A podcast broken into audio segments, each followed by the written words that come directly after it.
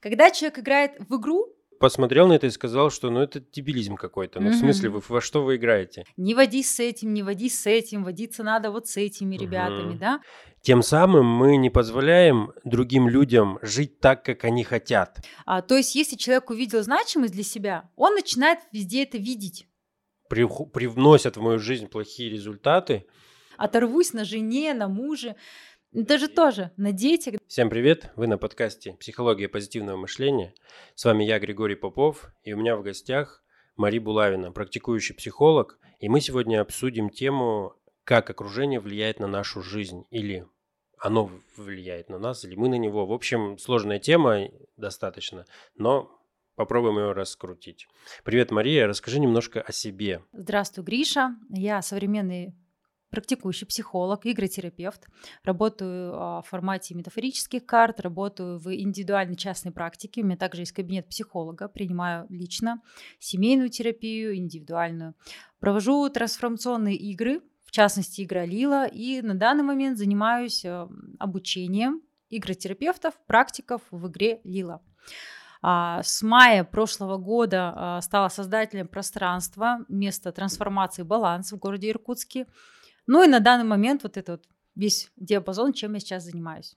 И вкратце обо мне. У тебя очень обширный достаточно вид деятельности, я бы сказал. Я просто помню, ты начинала с психологии, потом плавно ушла в игропрактике Лилу. И вот мне интересно было, почему ты это сделала?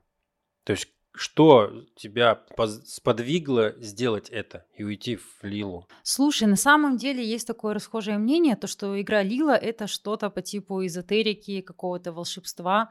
И люди, конечно, это дело начинают разделять, потому что у нас есть привычное понимание какой-то классической психологии и каких-то там волшебных чудес, да, а загадывать желание на Новый год. Угу. Но на самом деле любая игропрактика, да, а, это один из стандартных инструментов психологии, и, в принципе, да, психология это выходит из философии, а философия выходит из эзотерики, да, из каких-то а, определенных религиозных видений. И по факту одно из другого вытекает. Психология вытекла из... из... Философии.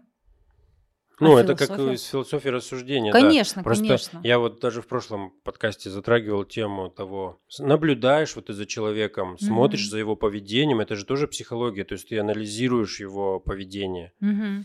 А вот когда наука уже стала, вот, наверное, наука вытекла уже вот из конечно, философии. Конечно, но по сути это все из одного такого ручья, да, вытекло. А, одни родители у этих всех знаний. И по факту мы привыкли, конечно, это все разделять, современные люди разделяют. Угу. Но с другой стороны, знание эзотерики, религии, знание философии, психологии, на самом деле это все об одном, это про изучение нас, да, наших внутренних процессов, как у нас что ну, происходит. Да. И просто по факту Мирское, это... Да-да-да, и по факту это просто преподносится разными языками.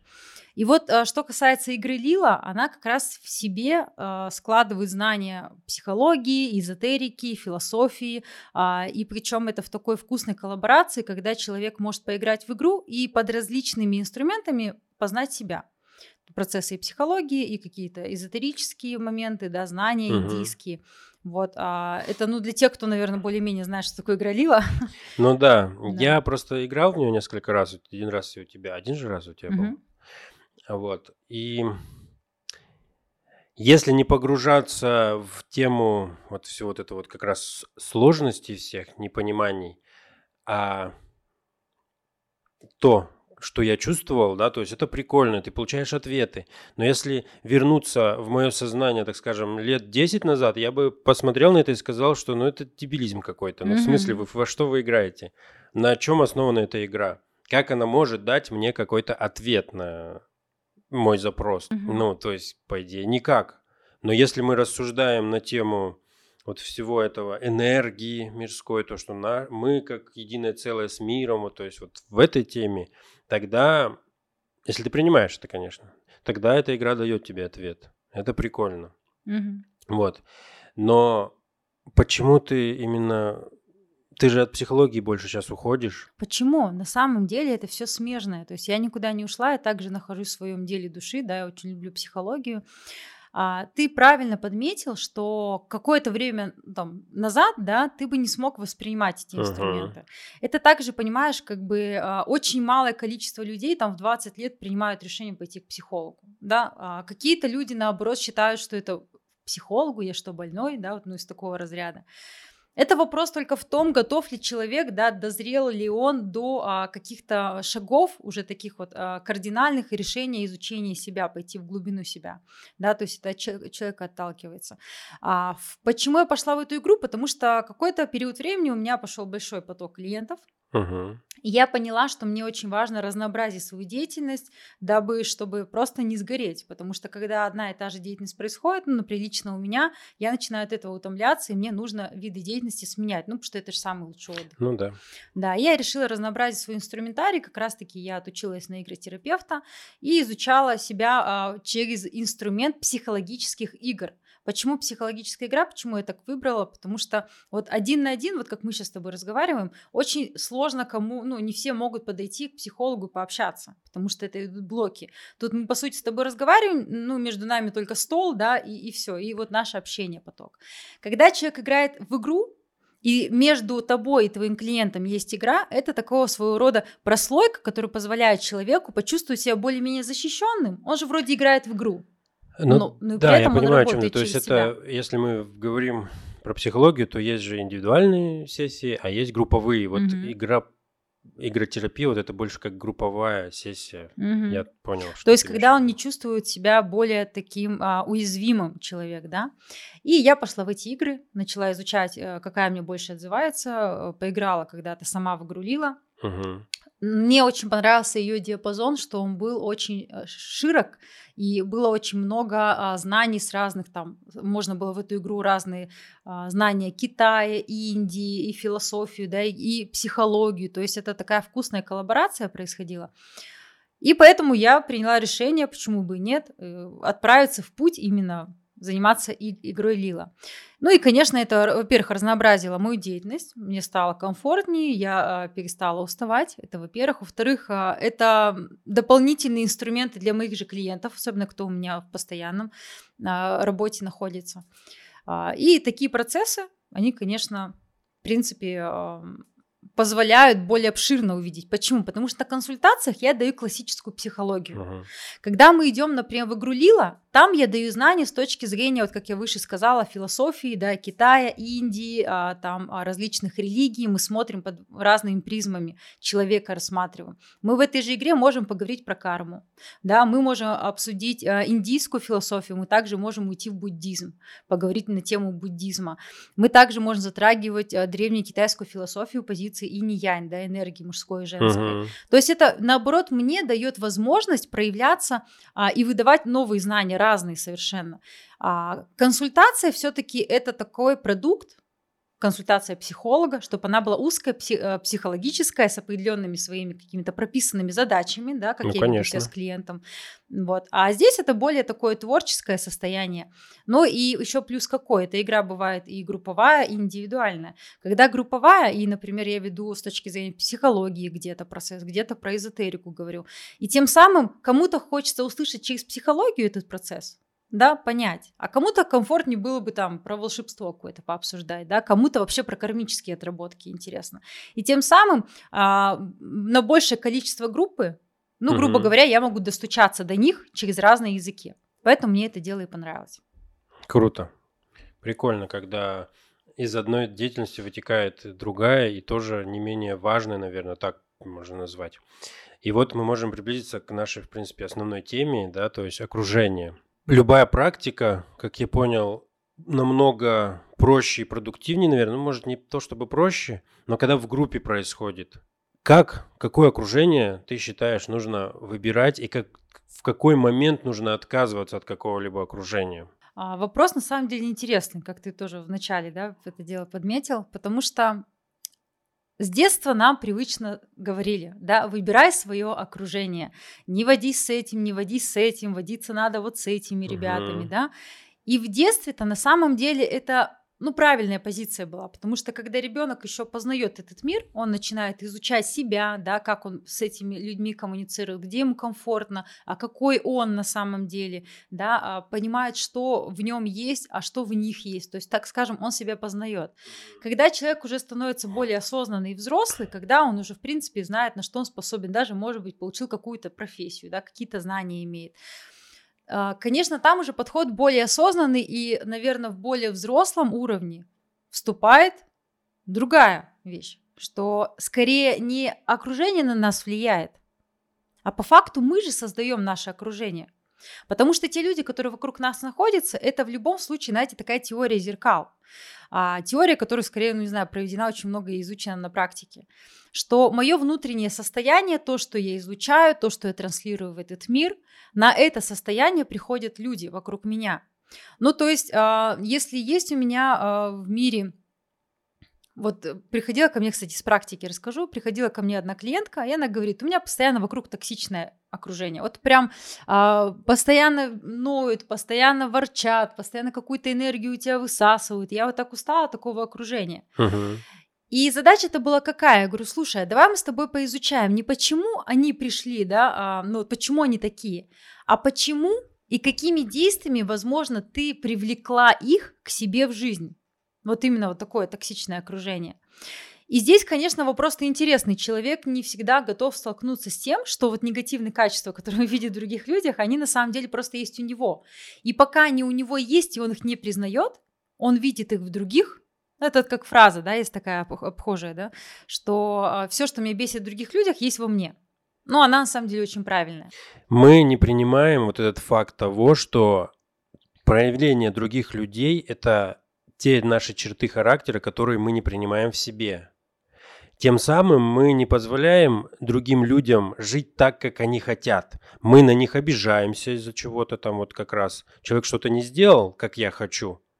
Я на него обиделся, потому что он сделал не так, как я хочу или еще что-то. И вот мы именно приходим к своим вот этим вот качествам, которые видим в других людях. Но человек-то волен выбирать свою жизнь сам и делать то, что он хочет. И вот как быть внутри, как сознательно позволить себе понять, что другие люди это другие люди. Ну, смотри, когда у нас есть точка зрения, что это не про меня, да, вот такая вот фраза в голове, а, мы пытаемся развернуть эту ситуацию, ну, в наш плюс. Типа, это не про меня, это вот они такие плохие. А, и таким людям скорее, знаете, э, не порекомендовала, да, сказала бы даже такую классную практику, а развернуть эту позицию. Что это значит?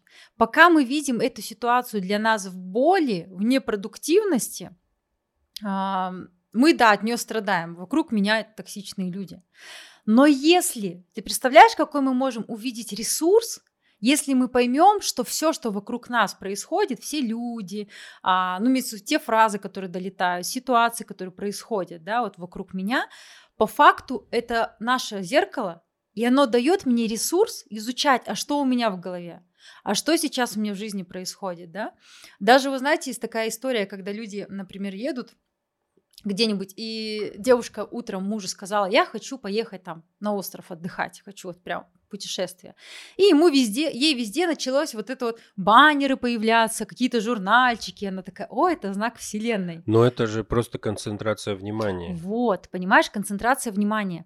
А, то есть, если человек увидел значимость для себя, он начинает везде это видеть. И также происходит с негативом, понимаешь? Когда на самом деле а, у нас встает какая-то концентрация на негатив, он начинает этот негатив везде видеть. Но если а, наладить, так знаете, свою какую-то механику в голове, что а, я начинаю сейчас изучать себя и видеть фокус внимания ставить на других людей и смотреть, а хорошо, вот э, передо мной много пар появляется, которые, например, где девушки доминируют над мужчинами, и мужчинам это не нравится. Ну вот, к примеру. Uh-huh.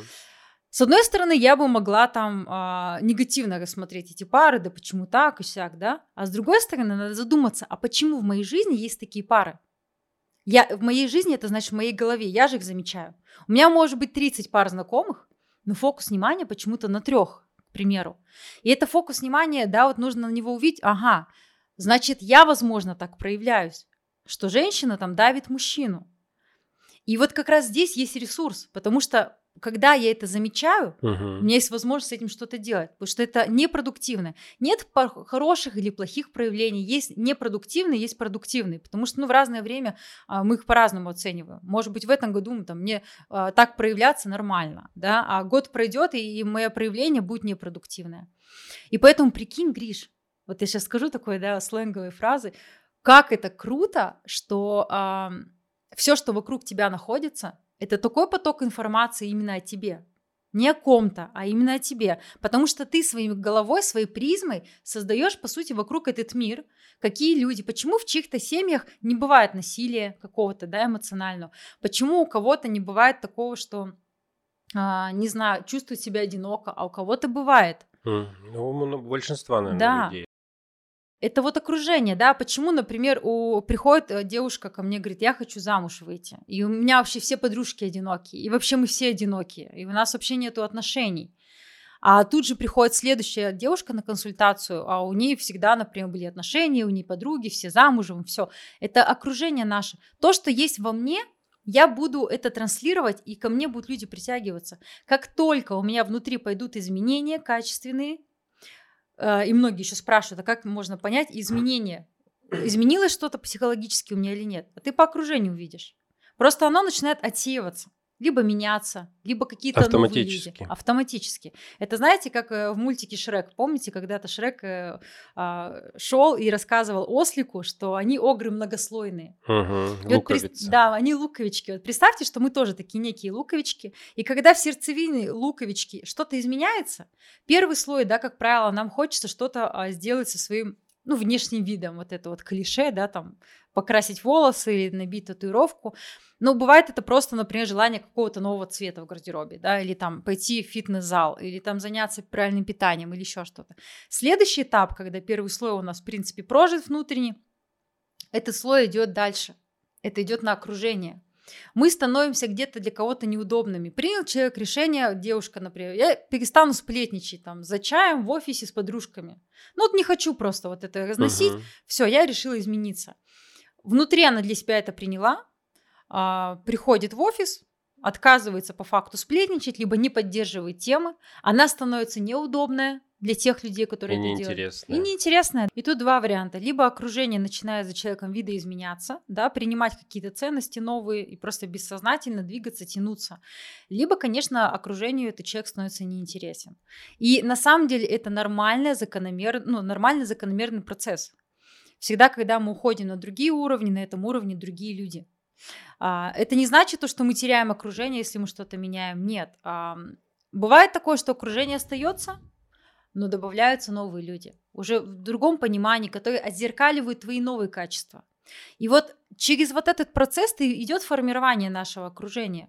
Многие люди, вот с чем я сталкиваюсь в своем консультировании, приходят и говорят, что во многих их проблемах виноваты люди вокруг.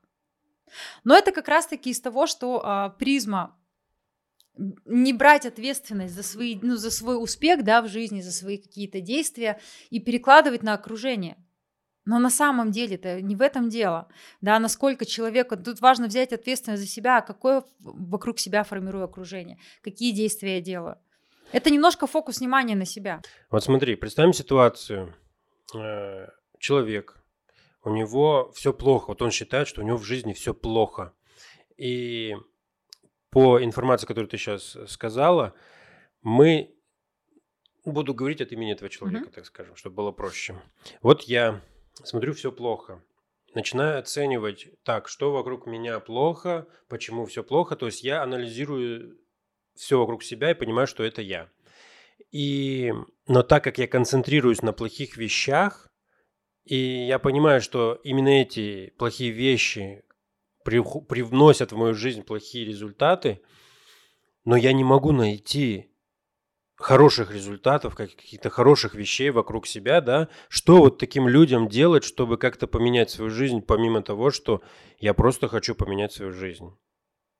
Ну, во-первых, нужно понять четко, что ты хочешь, а не, ка- не как поменять Может быть, даже то состояние, в котором ты находишься, оно это и есть то, чего ты хочешь. Вот, да, смотри, а, здесь очень часто а, многие начинают спасательством заниматься тоже. Вот у него все плохо, надо его где-то вытаскивать. Либо он должен должен уйти в позитив, у него должно быть все наладиться. Бывает такое, и это нормально тоже, да, психологи часто говорят, что с вами все нормально, и это все так. Человеку иногда какое-то количество времени важно находиться в своих состояниях, и это нормальный его этап.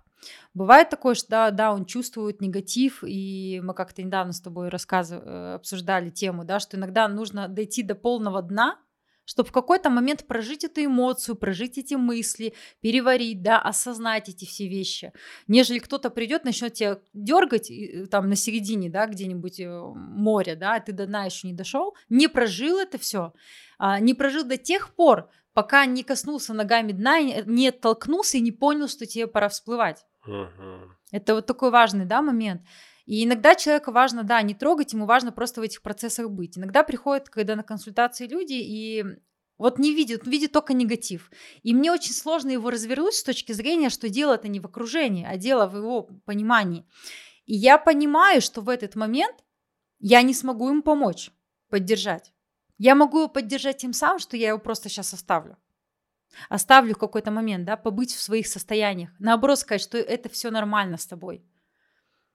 А, очень странно, с одной стороны, звучит, но с uh-huh. другой стороны, это правильно, потому что лишать человека некоторые люди начинают, да, вот помогать, а, вот там помочь, еще что-то, но это не их опыт. Иногда, когда человек уходит максимальный негатив, а, дно у этого негатива в любом случае есть. Если человек долго не приходит до этого, значит, какого-то апогея еще не случилось, ему, он не дошел до этого дела всего. Наверное, он еще находится на том состоянии, в котором ему комфортно. Конечно. Он вроде понимает, что все плохо, но ему это комфортное для него состояние. Или даже, знаешь, такое ну, комфортное Желаемое. состояние привычки уже, да. да, потому что там уже все известно.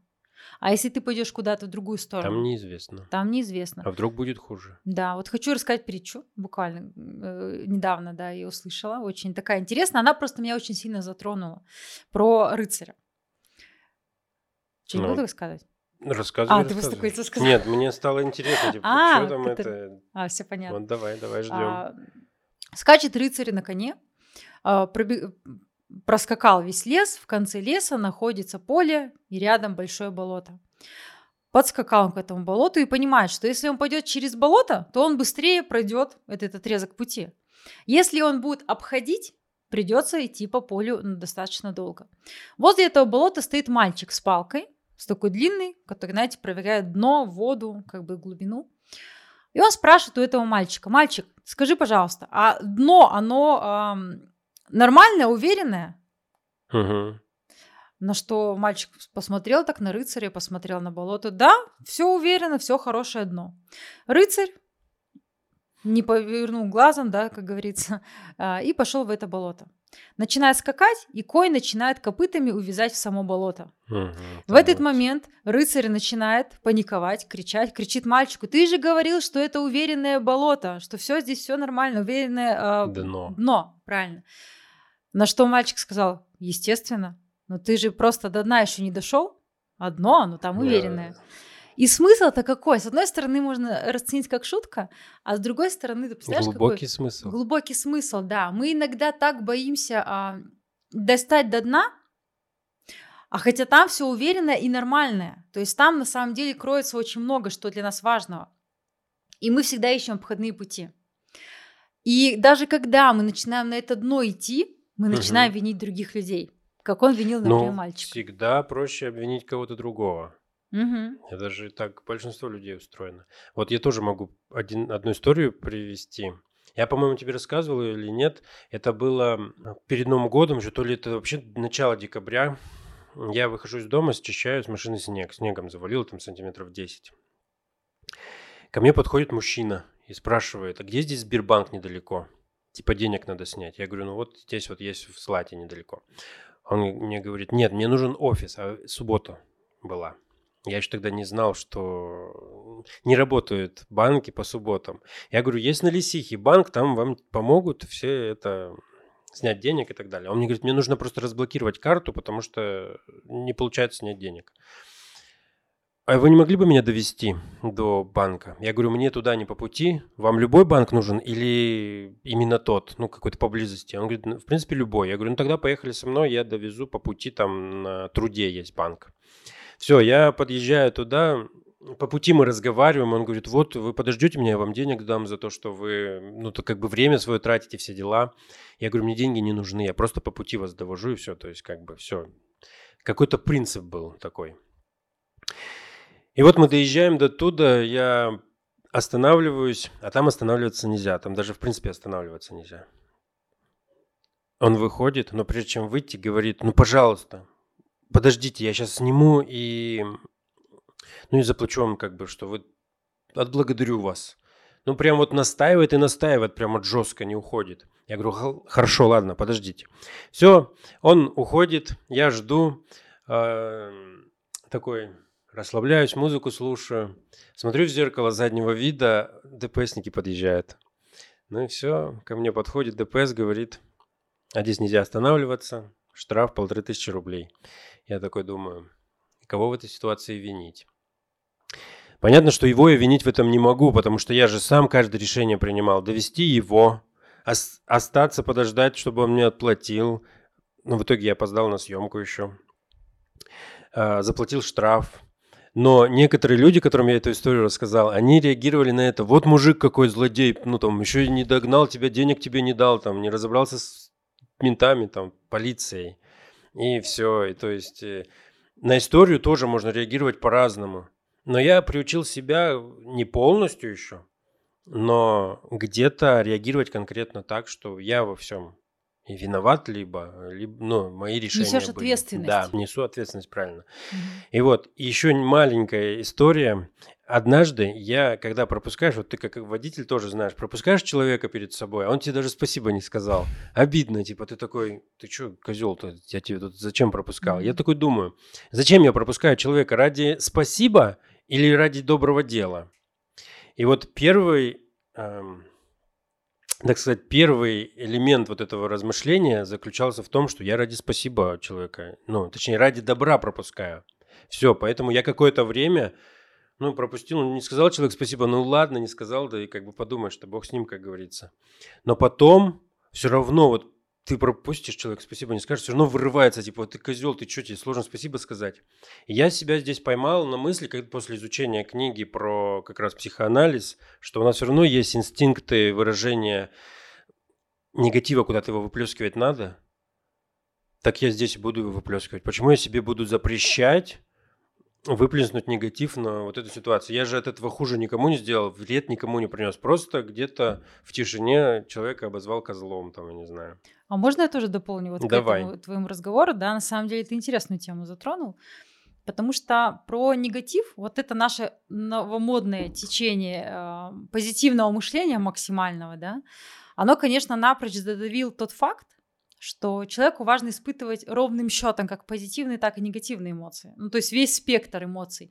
Если человек испытывает только позитив, ну, как бы эти люди в специализированных учреждениях с круглыми mm-hmm. стенами находятся, да, а нам проживать очень важно разные э, совершенно аспекты наших эмоций. И как раз-таки, когда человек начинает задавливать максимально, да, конечно, это наша ответственность, это проявлять экологично, да, кто-то в спорте, кто-то в каких-то там проявлениях, кто-то, вот я буквально а, сегодня общалась а, на эту тему а, с человеком, что иногда важно даже посмотреть какой-нибудь фильм ужасов, да, где есть угу. агрессия, где есть злость, чтобы через просмотр фильма мы же все равно, когда смотрим, мы себя где-то в голове прокручиваем бессознательно, да, и мы проживаем эти эмоции. И вот экологично мы их проживаем, да, чтобы потом не сливаться на кого-то.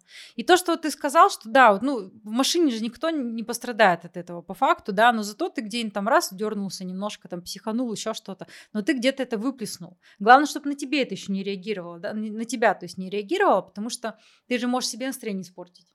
Ну, конечно. И после этого как бы быть в таком негативном состоянии, да. Если в целом ты из этого спокойно выходишь, то значит это нормально, да, и это классно. Это как раз-таки тоже про окружение, если мы сейчас возвращаемся в нашу тему, что э, многие же окружения э, используют, да, вот почему мы с близкими людьми не всегда настолько мягкие, да, мы боимся обидеть не близких людей, а своих очень часто, да, и срываемся, и сливаем эту энергию негативную, вот эти вот крики, вопли. Сзади, главное, такие, я буду приличный, не буду никому кричать, там, не знаю, обгонять, но приду домой и, это, там, не знаю, оторвусь, оторвусь на жене, на муже.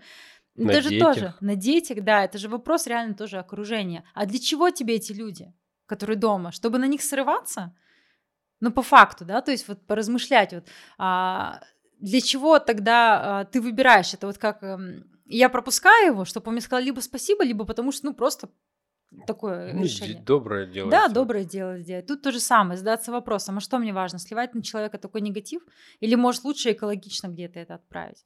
И наше окружение же тоже это сильно влияет. А некоторые люди, давай даже поразмышляем на эту тему, создают для себя окружение, куда они могут вот этот вот негатив, они сливать же могут. Из-за этого они самоутверждаются, создав угу. такое окружение, и в котором унижают угу. всех своих. Ну, видишь, это же он оппонентов. сам создал. Это же по факту он создал для себя вот таких Комфортную людей рядом, жизнь, да? в которой он будет это.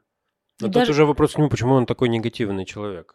Но тут, знаешь, это уже другая тема, это уходит ну, ногами да. в детство, конечно, изуч... изучение различных э, установок, болевых стратегий, да, каких-то травмаций, почему человек таким стал. Но и смотри, даже те же люди, которые находятся вот в этом кругу, куда там сливает, да, и этот человек э, негатив, они же тоже почему-то создали для себя такое окружение, что в их окружении есть человек, который на него все сливает. Ну, Это да. тоже комфорт, опять же, тот же самый. Люди позволяют, чтобы на них отрывались. Угу. Ну, потому что это правда и комфортно, и удобно. И... Угу. А намного дискомфортнее выйти, конечно, в какие-то другие отношения. Потому что, ну, они, во-первых, неизведанные. Мозг не знает, как он будет себя реагировать, как он будет э, жить. А что такое зона комфорта, да, по одному из определений? А, вот знаешь, я вот сейчас подумал, наверное, вот все, что происходит в нашей жизни, но мы этого так или иначе хотим. Основываясь как бы на своей психике подсознательно, которая формируется в детстве. И люди, например, вот э, про пример, которые любят, что над ними издеваются, да, садомазохисты вот эти, а для них это то как раз и есть комфортное состояние, то, чего они хотят, и, скорее всего, они не из той категории, которые скажут, ты знаешь, я хочу менять что-то в своей жизни. Потому что это то, что они хотят и есть. Угу. Ну, в большинстве случаев.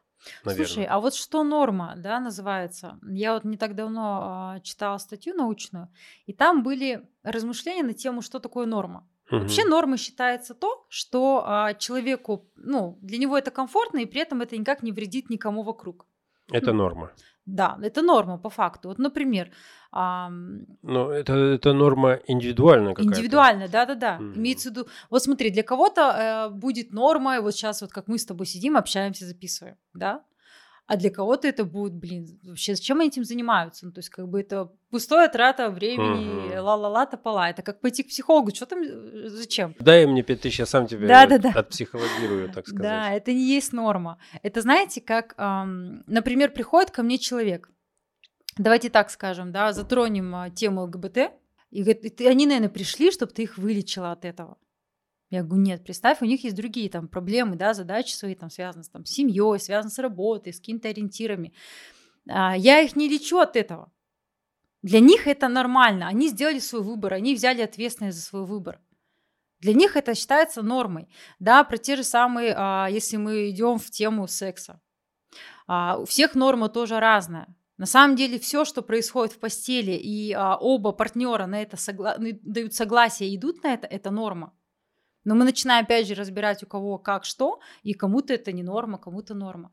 И тут тоже понимание Но каждое такое проявление, оно, наверное, не норма, когда оно в массы выходит. Ну, конечно. А вот когда оно как говорится, ссор из избы не выносят, вот там остается, тогда это норма. Если оно, понимаешь, не влияет. Смотри, если оно начинает влиять на окружение каким-то угу. образом, тогда да, это не есть норма, а тоже норма, да, это какая-то общая принятая норма поведения в обществе, вот так сделаем.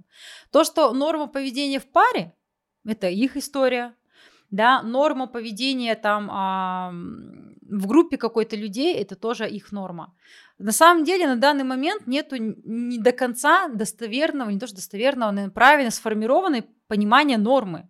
Потому что во многих различных, если научные издания мы берем, да, нету такого четкого, как открыть, ну, в Википедии, наверное, есть четкое, но в Википедии это понятно, что это. А, ну, вот я вот э, недавно размышлял на эту тему, ну, почти на эту тему, что по идее, все, что для нас сейчас норма или не норма, это все ярлыки. А знаешь, как бы про нормы интересный такой факт. Вот представь, придет сейчас ко мне, например, мамочка на прием и скажет, угу. я бью своего ребенка. Для нее это больно, это плохо, и она пришла с этим что-то сделать. Но пойдем мы в какой-нибудь там, не знаю, 16 век, придем в дом, мамочка бьет ребенка. И мы говорим, ну, вот сейчас вот умом нашим 21 да, там. Что а, ты делаешь? Что ты делаешь? Что, сдурел? Как тебе? А она скажет, ну, в смысле, нормально, воскресная порка. Ну, то есть, смотри, нормы разные, да, совершенно. И никто не знает, да, вот сейчас 23-й год у нас идет, начинается, да, а что будет, не знаю, в 53-м, к примеру, да, 63-м, какие будут нормы. Может быть, будут нормы совершенно для нас на данный момент, вообще мы бы не, не поняли их. Ну давай мы тебя спросим. А ты как считаешь, надо пороть детей за плохое поведение? А в каком веке? 23-м или 16 Нет, в 23, не, не в 23 веке, а в 2023 году. А я предлагаю тебе создать для этого новый подкаст, и мы с тобой поговорим про воспитание детей, потому что эта тема очень обширная. Это очень сложная тема. Да. Я думаю, ее просто в двух словах нельзя раскрыть. Ее нужно раскрывать через, конечно, призму множества знаний и аспектов. Ну, значит, вот следующий подкаст будем делать. Если подытожить все, что ты сейчас сказала, в целом, да, то, что наше окружение на нас влияет, когда мы маленькие ну то есть дети. И когда мы взрослеем, тут главное понять и самому уже определять свое окружение, а не поддаться также течению. Потому что в большинстве случаев окружение продолжает на нас влиять, и мы недовольны жизнью, мы обвиняем всех вокруг, потому что они все виноваты, потому что ответственность не на нас, якобы. Хотя ответственность всегда на нас. И вот с определенным возрастом нужно понять, что окружение нужно формировать самому. Взять ответственность. Да, ответственность на формирование своего окружения. Да.